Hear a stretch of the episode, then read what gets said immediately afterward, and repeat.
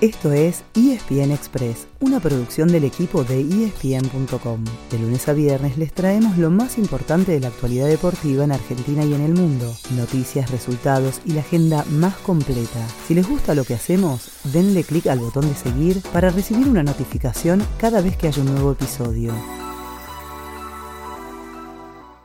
Por si todavía no se enteraron, ahí va el adelanto. No habrá superclásico en la semifinal de Copa Argentina. Estaba todo dado para que River y Boca chocaran en la próxima fase, pero el millonario se quedó afuera en los penales frente a Patronato. En La Rioja, los 90 minutos terminaron 2 a 2, pero en la definición fallaron Bruno Suculini y Matías Suárez y fue victoria 4 a 3 para los de Paraná. Más tarde, Boca hizo su parte, derrotando 3 a 2 a Quilmes en Mendoza. Por el otro lado del cuadro, Talleres eliminó Independiente, ya que se impuso 4 a 2 en los penales después de empatar sin goles en resistencia. La T chocará con Banfield, otro que había ganado por penales, el martes ante Godoy Cruz sin descanso, hoy mismo arranca la fecha 22 de la Liga Profesional. Habrá un solo partido, el que desde las 3 y media de la tarde enfrenta a Barraca Central y Gimnasia. El Lobo, líder hace dos semanas, quedó quinto después de dos derrotas seguidas y necesita ganar sí o sí para mantenerse en la pelea. Racing y Huracán, que comparten el tercer lugar, jugarán el viernes y el sábado respectivamente. La Academia ante Rosario Central y el Globo tiene el clásico ante San Lorenzo.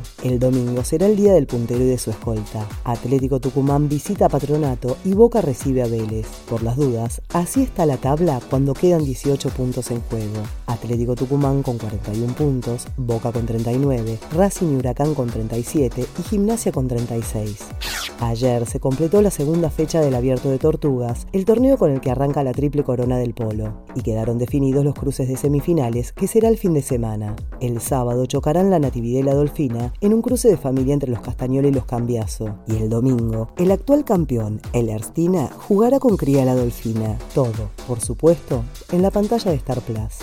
También por Star Plus pueden ver todos los partidos del Mundial de Voleibol Femenino. Ayer las Panteras se pusieron nuevamente en carrera para pasar de fase, ya que vencieron 3 a 1 a República Checa. Vuelven a jugar mañana a la 1 de la tarde frente a Colombia y cierran la fase de grupos el domingo a las 9 de la mañana con Japón.